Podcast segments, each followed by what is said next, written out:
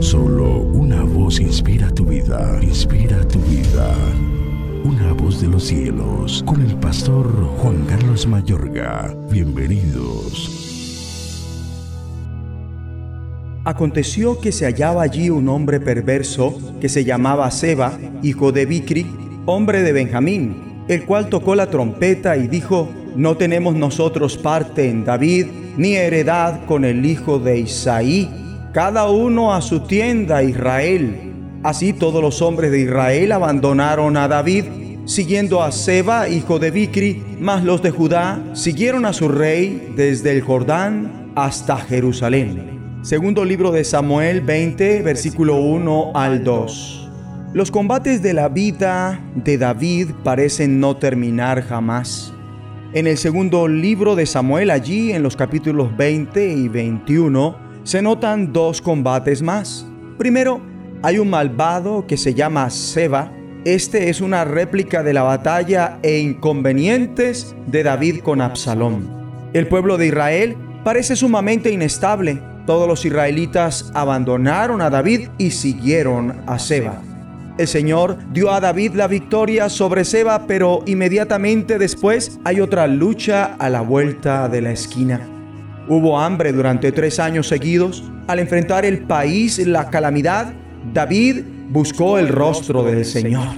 Amable oyente, en ocasiones es necesario que acontezca un gran desastre para que nos pongamos de rodillas. Dios le habló cuando oró.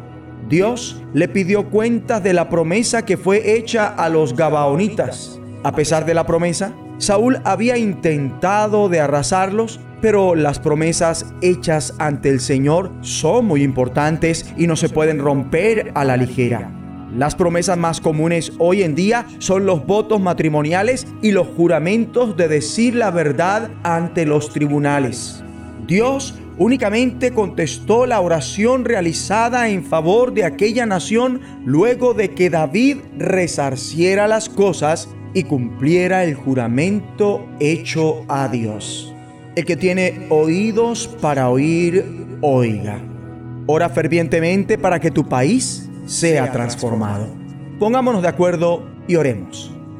Padre bueno, busco tu rostro en nombre de nuestro país ten compasión de nosotros.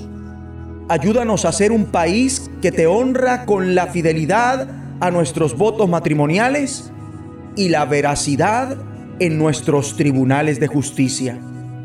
Abba Padre, te suplico que nuevamente contestes a la intercesión en favor del país. Que nuestro país se vuelva a ti, que tu nombre sea honrado y venga tu reino. En el nombre de Jesucristo. Amén. De los cielos, escúchanos, será de bendición para tu vida. bendición para tu vida.